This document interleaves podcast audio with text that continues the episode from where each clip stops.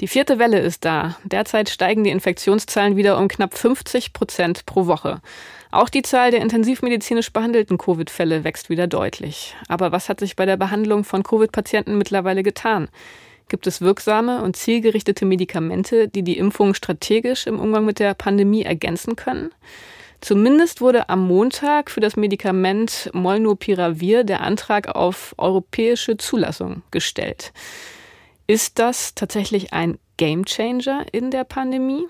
Wir wollen heute einen Blick auf aktuelle Entwicklungen hinsichtlich der therapeutischen Medikamente gegen Covid-19 werfen. Sie hören den Podcast Wissen der FAZ. Ich bin Sibylle Andal. Und ich bin Joachim Müller-Jung.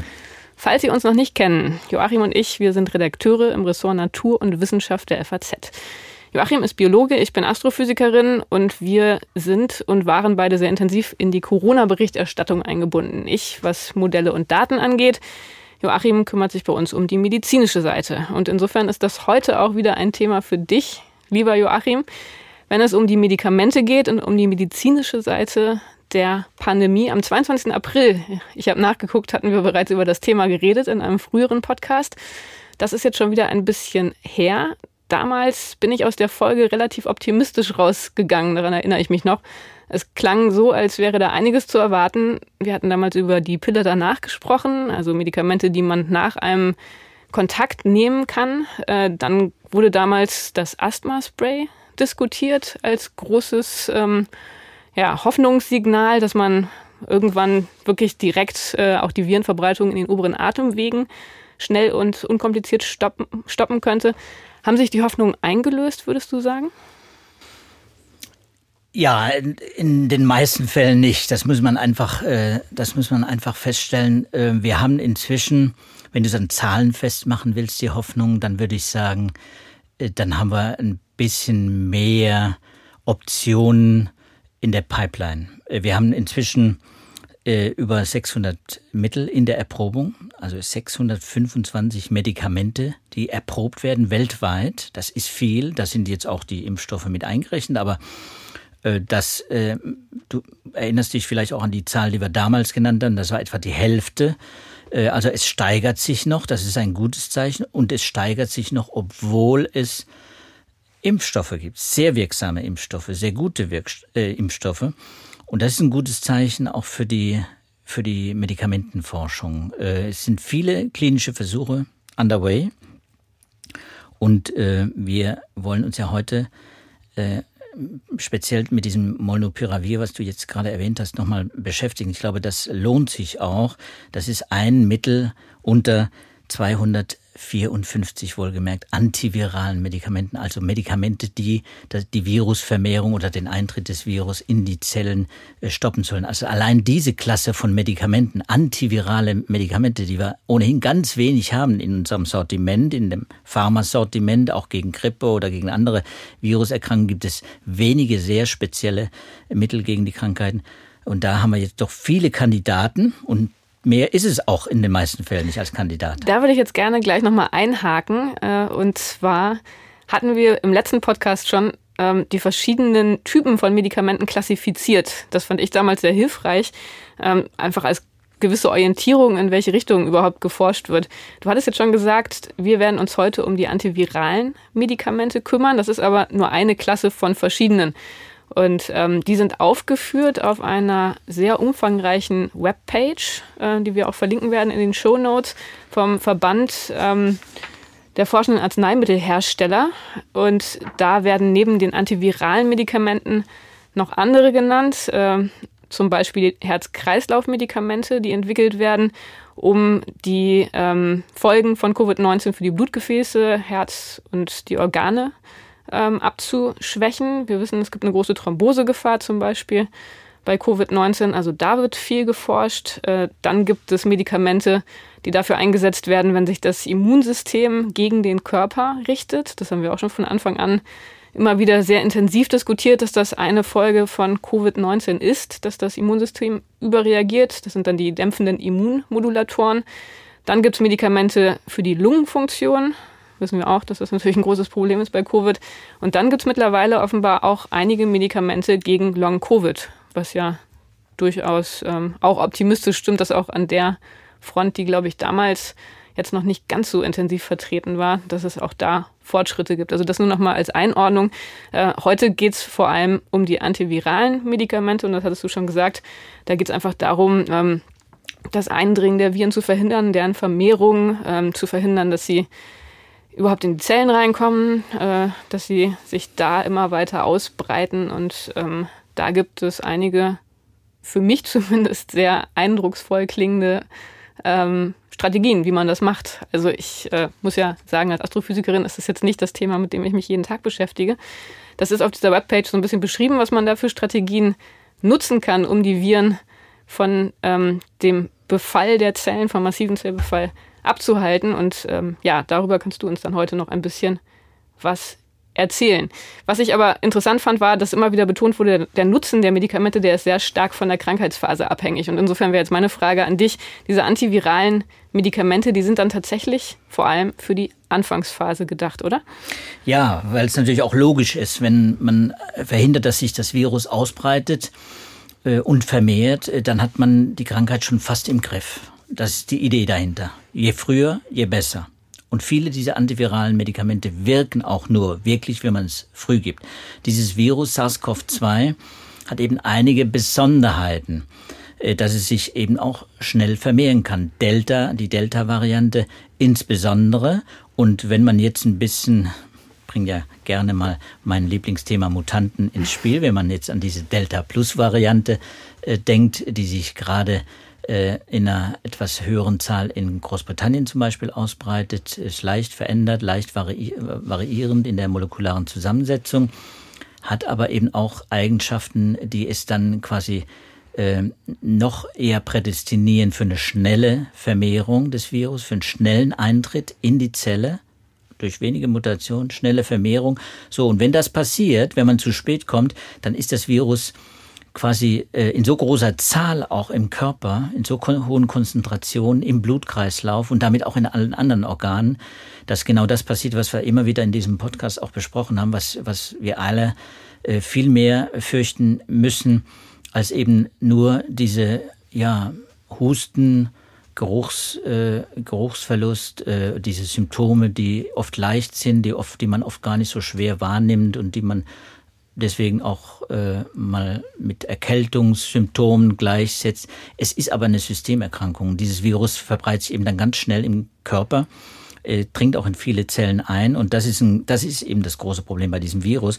Deswegen wäre ein Virostatikum, also ein antivirales Mittel, das äh, früh greift, das früh dafür sorgt, dass das Virus neutralisiert wird, wäre natürlich perfekt. Aber was heißt früh? Früh in der Frühphase, ja, je früher, desto besser. Und das ist natürlich das das Problem bei diesen Mitteln. Eigentlich müsste man das Mittel geben, bevor die ersten Symptome auftreten. Deutlich vorher eigentlich, aber das tut natürlich keiner, weil keiner prophylaktisch testet. Es wird überhaupt viel zu wenig inzwischen getestet. Es wird immer weniger getestet und damit äh, verstreicht bei den meisten Infizierten genau diese diese Phase, in der das Virus noch in geringer Zahl in den Schleimhäuten, Nasenrachenraum vorhanden ist. Dann wandern diese Viren nach unten, die Atemwege runter. Dann kommen die Symptome oft erst äh, und äh, Husten, äh, dann kommt auch Übelkeit, dann kommt, äh, dann kommt äh, Fieber eventuell dazu. So, und dann, äh, wenn Geruchsverlust schon da ist, dann weiß man, ist das Virus eigentlich schon in so großer Zahl äh, im Körper unterwegs dass viele dieser Mittel nicht mehr wirken oder nicht mehr so gut wirken jedenfalls. Und deswegen war es, ist es wichtig, jedes dieser Mittel, über das wir jetzt über die wir sprechen, antivirale Mittel, nicht nur darauf hin zu testen, ob sie in der in der Kulturschale im Labor funktionieren, das machen in der Tat viele. Auch darüber haben wir immer wieder gesprochen. Da gibt es viele Kandidaten, die funktionieren in vitro in der Kulturschale, aber sie funktionieren dann im Menschen nicht, weil man eben genau dann nicht mehr mit dem Mittel an diese Viren kommt, jedenfalls nicht in der Konzentration, die man es braucht. Irgendwann werden diese Mittel ja auch tödlich, das muss man auch sehen. Es sind viele Zellgifte dabei. Aber es wäre so, dass man dann vor allem Risikopatienten ansprechen würde, oder? Diese Medikamente sind ja wahrscheinlich nicht für alle gedacht, sondern die Idee wäre, wenn jemand wirklich ein hohes Risiko für einen schwereren Verlauf hat, dass man denjenigen dann regelmäßig testet und dem dann auch sofort diese Mittel geben würde, sobald man einen positiven Test hat. Ja, das Mittel ist genau so ein Fall, wo man sagen würde, okay, das ist, sollte für Risikopatienten natürlich besonders wertvoll sein. Und daran ist es auch getestet worden an Patienten mit mindestens einem Risikofaktor, an Patienten in Anführung, weil es um Infizierte erstmal geht, noch keine Patienten, also Infizierte mit einem Risikofaktor an einigen hundert, an 770 äh, Infizierten ist es äh, getestet worden. Von da gibt es Daten und äh, da hat man sehen können, ja, äh, es funktioniert in dem Sinne, wie wir es jetzt besprochen haben. Wenn man es früh genug gibt, und zwar in den ersten fünf Tagen gewissermaßen nach der Infektion und es noch einen milden Verlauf hat, einen schwachen bis milden Verlauf, dann kann man verhindern, dass es einen schweren Verlauf oder einen wirklich äh, auch einen tödlichen Verlauf nimmt. Also 50 äh, Prozent Reduktion des Risikos für einen schweren Verlauf oder einen tödlichen Ausgang, das ist schon ein super Ergebnis. Allerdings ist es eben ein Ergebnis, das noch nicht publiziert wurde und deswegen ist es bei uns im Podcast natürlich auch ein bisschen schwierig, das zu behandeln. Wir verwenden ja eigentlich am liebsten nur Paper, von denen wir wissen, das ist Peer Review, das ist begutachtet oder wenigstens mh, mm, auch äh, länger schon als Preprint unterwegs, sodass man auch Stimmen von Wissenschaftlern, von Experten einholen kann. Aber dieses Mittel hat in der, hat in der Phase offenbar funktioniert. Das behauptet der Hersteller und das sind jetzt die Daten, die der Hersteller Merck, amerikanische äh, Pharmaunternehmen, zusammen mit Ridgeback, mit einem Biotech-Unternehmen, äh, erzeugt hat und das jetzt vorgelegt worden ist den Zulassungsbehörden. Also es gibt Daten und jetzt muss man mal sehen, ob die ausreichend sind. Eine unabhängige Gutachterkommission in den USA, die die Daten vorab gewissermaßen vor der Zulassung schon mal begutachtet hat, die hat empfohlen, dass diese Studie äh, abgebrochen werden sollte, weil das Ergebnis einfach so gut ist, dass möglichst viele möglichst schnell profitieren sollten. Also man musste gar nicht mehr die, die ganze äh, Rekrutierungsphase so einer klinischen Studie durchgehen. Und wie ungewöhnlich ist das? Das passiert natürlich bei, bei sehr guten Medikamenten, sehr wirksamen Medikamenten und auch sicheren Medikamenten äh, immer wieder mal. Also das haben wir in der Onkologie öfter. Das gibt es, äh, das ist nichts Unübliches, dass das früher abgebrochen wird, weil einfach es ethisch geboten ist, dann, äh, weil man natürlich, weil viele Menschen, die unter Umständen dann schwer erkranken, auch wenn sie dieses Mittel nehmen, äh, dann auch vor einem schweren Verlauf ähm, äh, geschützt werden können und, und dann auch äh, und dann auch wirklich davon profitieren. Also da ist, da ist, ist, da ist der Nutzen insgesamt einfach viel größer, äh, wenn man diese Daten erhebt, äh, diese Daten nimmt äh, und die gut genug sind, auch statistisch signifikant. Das ist auch ganz wichtig, dass man also, die müssen natürlich nicht aus ganz wenigen Patienten Daten gewonnen werden. 770 Patienten ist nicht wenig, das sind schon viele Patienten, aber es ist klar, äh, das Mittel ist damit kein Wundermittel. Das darf man, den Eindruck darf man eben nicht, äh, nicht erzeugen. Das ist ja auch passiert.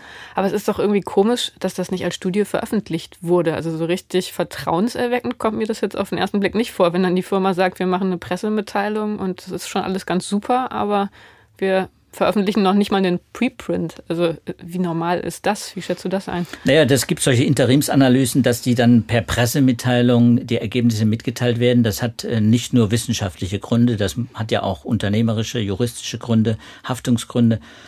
Ähm, äh, das ist nicht unüblich, dass das per Pressemitteilung dann mitgeteilt wird. Äh, natürlich wird ein Unternehmen wie Merck das nicht tun, ohne dass wirklich die Daten vorliegen. Und es gibt ja diese unabhängige Datenkommission, so eine Art Aufsichtsexpertengremium, das also vorher äh, vor der Antragstellung quasi sich die Daten auch schon mal ansieht, die Rohdaten. Und äh, diese Behörde, die ist unabhängig, die ist eben nicht von, von Merck äh, kontrolliert, die hat eben das empfohlen. Und deswegen kann man das natürlich dann auch machen, wenn diese, äh, dieses Gremium davon überzeugt ist, das ist gute Daten und das Mittel wirkt, äh, soweit wir das hier sehen, dann äh, geht natürlich, dann kann man eine Pressemitteilung rausgeben. Aber es ist für uns natürlich auch schlecht, äh, äh, gewissermaßen so das ganze Studiendesign ähm, und die ganze, der ganze Studienablauf äh, äh,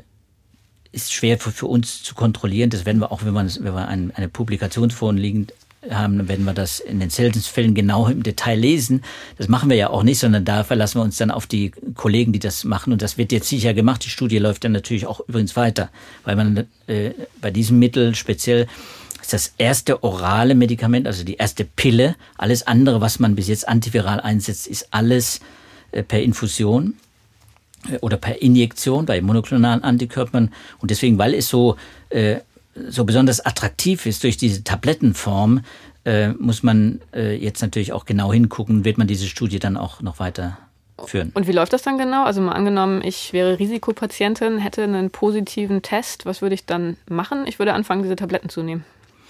Du würdest äh, sofort anfangen, diese Tabletten zu nehmen, musst du fünf Tage lang machen, zweimal täglich, vier Tabletten. So, und dann müsste eigentlich äh, das Virus gestoppt sein. Der, der Mechanismus übrigens, weil das, wir sind ja hier im Wissenschaftspodcast, macht vielleicht auch mal Sinn, das mal zu erklären, wie das funktioniert. Das ist eben kein Mittel, das jetzt die, die, die Viren attackiert, wie ein monoklonaler Antikörper von außen quasi wie so eine Waffe, wie so eine sozusagen so eine, so eine richtige äh, schwere Waffe, die von außen kommt oder, oder eine Chemikalie, äh, das also das Virus zerlegt. Äh, das ist natürlich völlig anders. Dieses Mittel äh, ist ein Nukleosid-Analogon. Äh, das ist ein kleines Molekül, das so ähnlich aussieht wie diese RNA-Bausteine das, das Virus-Erbgut quasi. Und wenn das Virus sich vermehren will, baut es diese Bausteine ein. Und eben nicht nur die normalen RNAs, die es braucht, um sein Erbgut zu vermehren, sondern eben auch dann, wenn das Mittel da ist, dieses äh, Molnupiravir, dann wird äh, dieses Mittel eingebaut und dieses Mittel blockiert gewissermaßen dann die, die korrekte Vermehrung. Also das, der, das, der, das, der ganze Prozess wird unterbrochen. Und es gibt äh, eine schöne Studie, die werde ich natürlich auch gerne verlinken, von einer äh, Gruppe äh, von der Universität Würzburg und vom Max-Planck-Institut für biophysikalische Chemie in Göttingen. Patrick Kramer und Claudia Höbartner, die haben interessanterweise eben auch erst vor einigen Wochen in, Nature, in einem Nature Journal publiziert, wie dieses Mittel wirkt. Es wirkt nämlich wirklich auch offenbar gezielter und besser als zum Beispiel dieses Remdesivir, über das wir hier auch schon mhm. mal gesprochen haben. Das einzige, übrigens einzige zugelassene antivirale Medikament gegen Covid-19 bisher.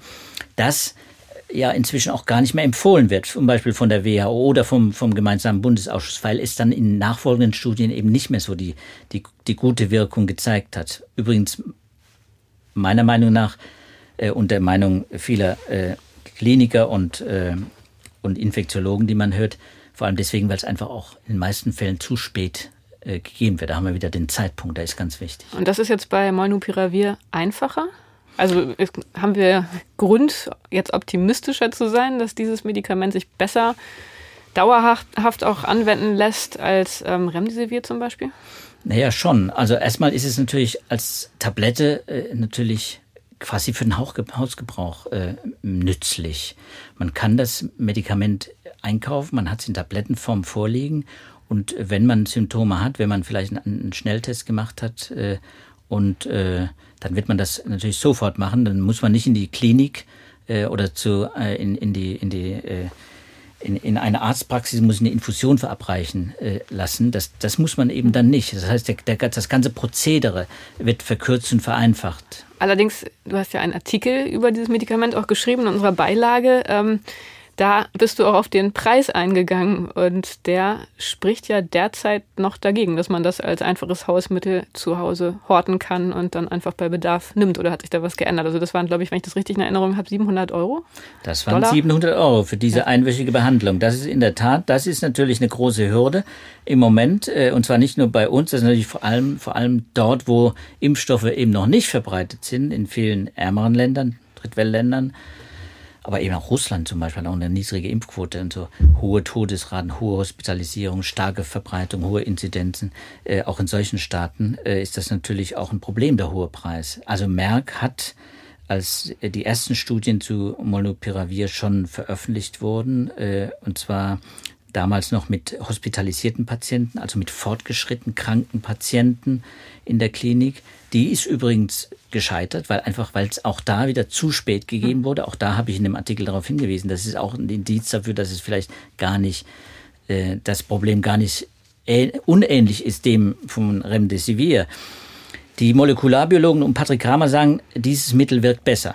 Es wirkt gezielter, äh, es passt besser zu diesem Covid-19, diesem SARS-CoV-2-Virus. Von daher gehen wir mal davon aus, dass es tatsächlich auch molekular besser wirkt und dass es damit gezielter äh, auch das Virus bekämpft. Äh, dann ist immer noch die Sache, du hast völlig recht, der Preis, äh, das muss noch ausgehandelt werden. Es gibt viele, inzwischen viele Debatten darum, und die sind auch nötig, dass dieses Mittel eben 40 mal teurer ist äh, als der Herstellerpreis. Äh, das weiß man aus inzwischen auch aus einer amerikanischen, aus einer Harvard-Studie.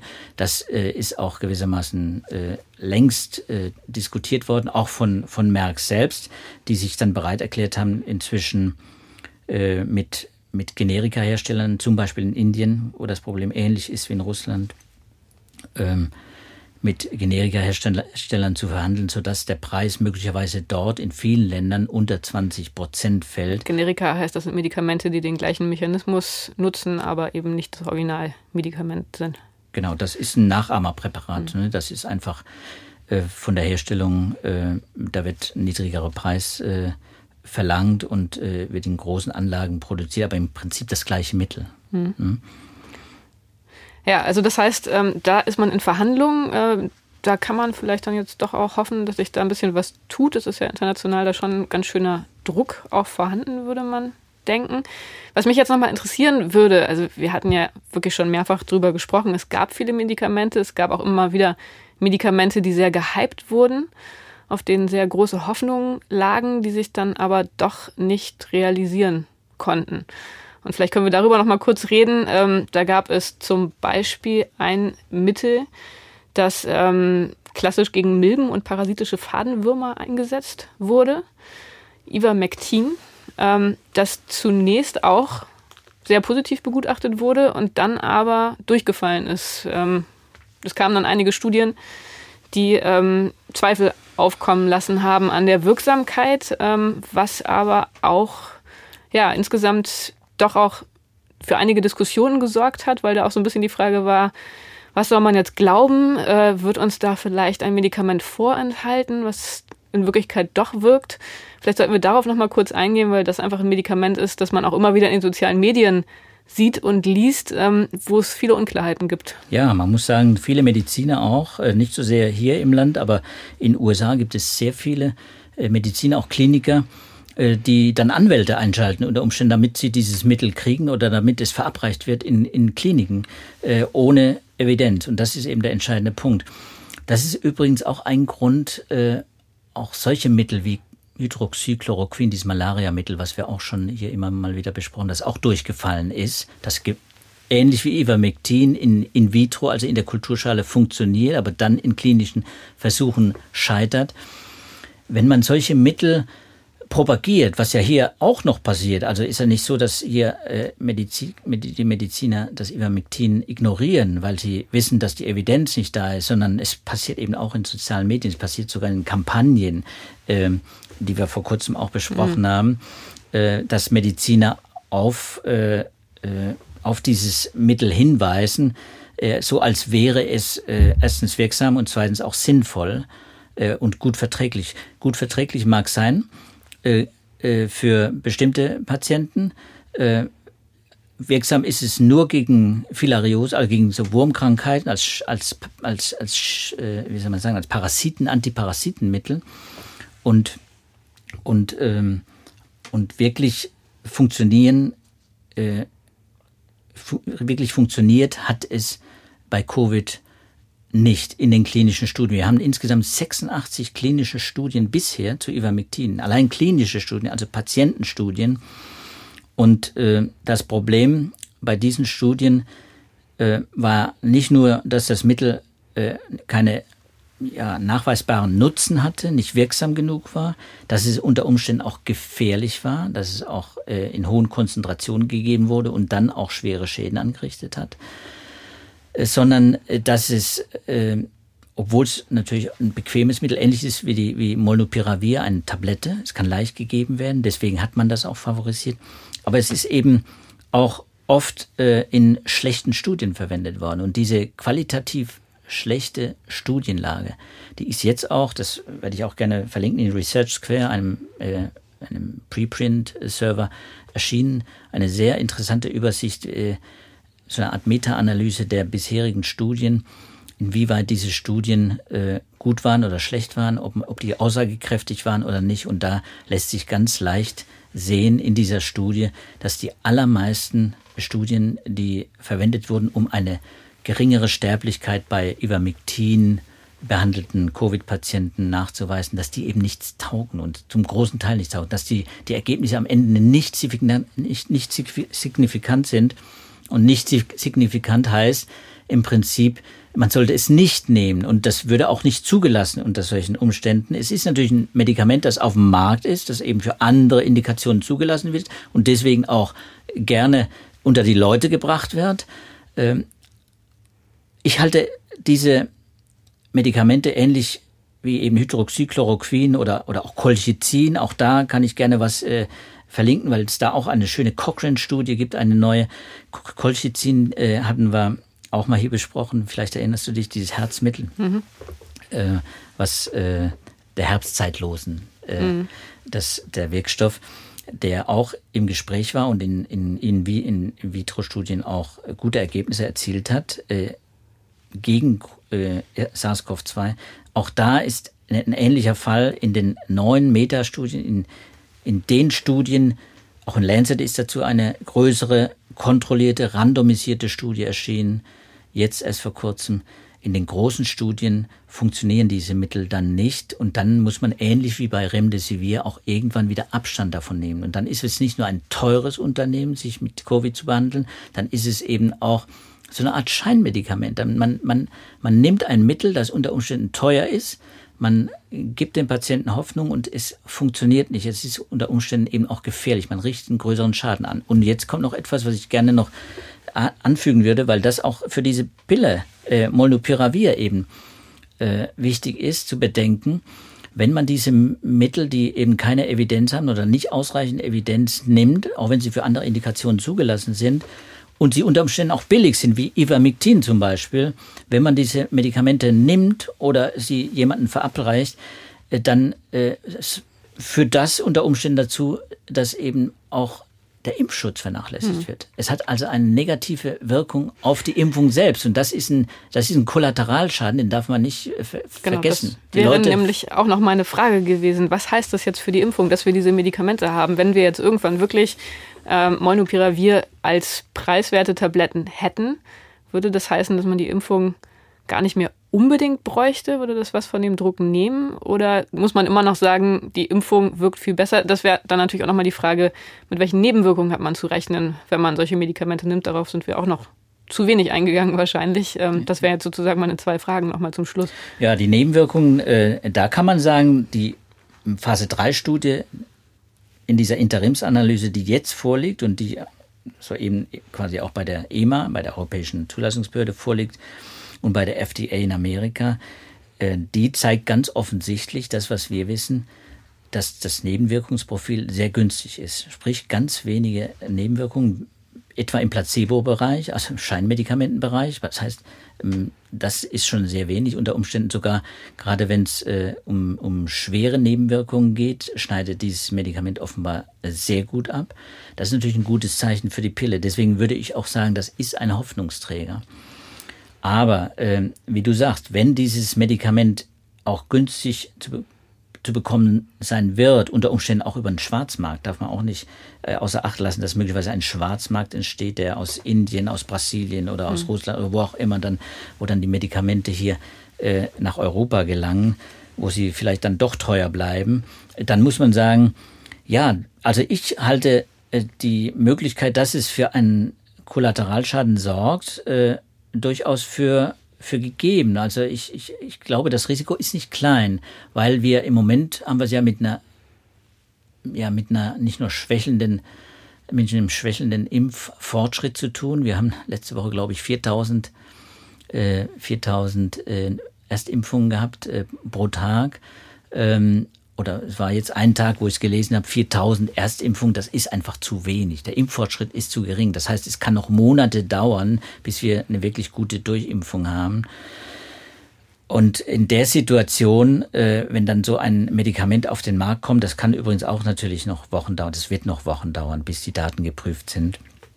Äh, da muss man sagen, ist allein die, die Hoffnung vieler darauf, dass sie so ein Medikament bekommen, vielleicht schon schädlich. Dass sie sagen, na, dann warte ich doch lieber auf das Medikament und warte einfach mal, wenn ich den kriege, dann kann ich noch eingreifen und kann mir die Krankheit ersparen. Aber wäre eine interessante Frage, ob dann die Menschen, die der Impfung gegenüber skeptisch sind, weil sie den Wirkmechanismus nicht verstehen, weil sie nicht wissen, was mit dem Immunsystem passiert, ob die dann das entsprechende Vertrauen in die Wirkweise dieses Medikamentes hätten. Weiß ich gar nicht. Sie müssen es ja nicht prophylaktisch nehmen. Sie müssen, Sie müssen es ja nur dann nehmen, wenn Sie mhm. tatsächlich das Gefühl haben, Sie sind krank. Also man ist übrigens auch ein, eine Option dass dieses Medikament, auch dafür gibt es eben weiterführende Studien von Merck, die Option, dass man dieses Medikament prophylaktisch gibt, zum Beispiel auch Geimpften. Bei Impfdurchbrüchen erleben wir jetzt ja immer mehr Menschen, die krank werden, die vollgeimpft sind, krank werden, trotzdem, auch gerade bei den Älteren. Auch da ist das eine gute Indikation für so ein Medikament. Wir wissen, es gibt dann meistens keine schwere Erkrankung, meistens muss man es nicht machen, aber es gibt eben gerade bei den Älteren, bei den immungeschwächten Patienten, da ist die Gefahr groß. Und da kann, könnte man so ein Mittel natürlich auch sehr gut einsetzen in der Frühphase der, der, der, der Anste nach der Ansteckung. Das heißt also, es gibt viele mögliche Anwendungen für diese Pille.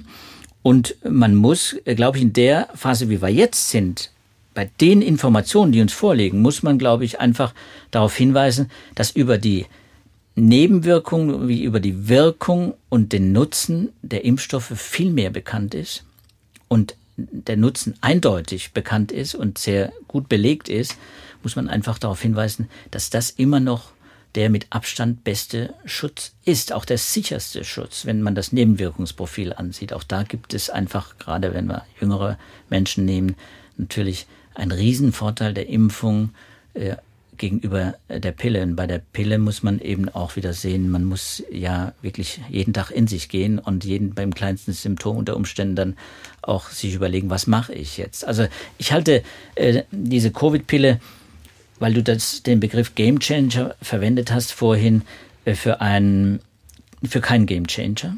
Ich glaube es nicht. Äh, sollte man und darf man eigentlich mit Blick auf die Impfstoffe auch gar nicht so nennen.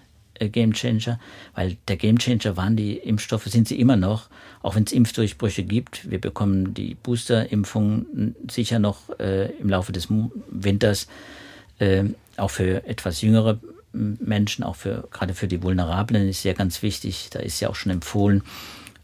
Ich glaube, die Impfungen sind immer noch der, der, der wichtigste Gamechanger und die werden, wenn die Pandemie in die Knie geht, äh, wenn wir es dann doch schaffen, äh, dann wird es über die Impfung äh, gelingen und, und äh, die Covid-Pille wird könnte eine Rolle spielen bei der Behandlung. Sie ist noch nicht in der neuen S3-Leitlinie. Die äh, Intensivmediziner haben eine neue S3-Leitlinie für die klinische Behandlung erstellt. Werde ich auch gerne verlinken. Da kann man auch sehen, was gerade jetzt in den, in den Kliniken an Mitteln auch verabreicht wird. Nicht nur, da komme ich wieder zum Anfang, zu deinem Anfang zurück, nicht nur antivirale Medikamente, sondern eben auch zum Beispiel diese ganzen Glukosteroide und sowas, mhm. äh, Glukokortikoide und so, die Behandlung äh, zur Beruhigung des Immunsystems. Also all diese Mittel, äh, wenn da auch behandelt in, in dieser S3-Leitlinie, da kann der eine oder andere auch gerne mal reingucken.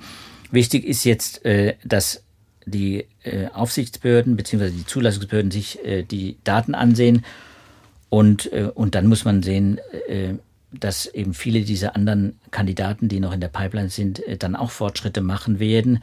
Äh, da gibt es vielleicht Konkurrenzprodukte, dann gibt es vielleicht auch Nasenspray-Impfstoffe, die dafür sorgen, dass das äh, Virus vielleicht schon im, im Nasenbereich, Nasenrachenraumbereich steril quasi eliminiert wird. Das würde dann auch die Pille quasi nochmal ein bisschen uninteressant machen. Ich glaube, es wird einige Optionen geben, noch zusätzlich über den Winter hinweg bis zum Frühjahr und danach auch.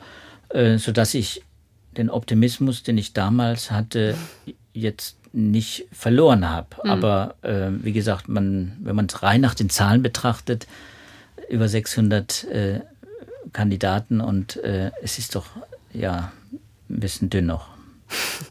Okay, also wir nehmen mit Molnupiravir kein Gamechanger, aber doch ein Medikament, das Hoffnung macht, weil es in Tablettenform die virale Ausbreitung sehr früh am Anfang der Krankheit eindämmen kann und insofern schwere Verläufe zu einem erfreulich hohen Prozentsatz verhindern kann. Äh, Montag gab es den Antrag auf die europäische Zulassung, sollte dann also hoffentlich bald auch den europäischen Markt erreichen. Wir bleiben dann natürlich weiter dran, auch was die anderen Medikamente angeht ähm, und hoffen trotzdem nach wie vor, dass das Thema Pandemie uns dann auch irgendwann mal wieder ähm, etwas stärker in Ruhe lässt und wir uns anderen wissenschaftlichen Themen widmen können. Wenn Sie Fragen, Anregungen, Feedback haben zu unserem Podcast, zu Corona-Themen oder auch zu anderen Themen, dann schreiben Sie uns eine E-Mail unter dem Stichwort Podcast Wissen an wissenschaft.faz.de. Wenn Ihnen der Podcast gefällt und Sie die Folgen nicht verpassen wollen, dann können Sie uns gerne abonnieren. Sie finden uns bei allen gängigen Podcatchern. Ja, wir freuen uns, ähm, wenn wir uns bald wieder hören. In dieser Woche gibt es sogar zwei Folgen. Das heißt, am Freitag sind wir wieder für Sie da. Die, dann tatsächlich mit einem nicht pandemischen Thema. Äh, schon mal um Ihre Vorfreude ein bisschen zu steigern. Da wird es um die Raumfahrt gehen. Also bis dahin alles Gute und tschüss. Tschüss zusammen.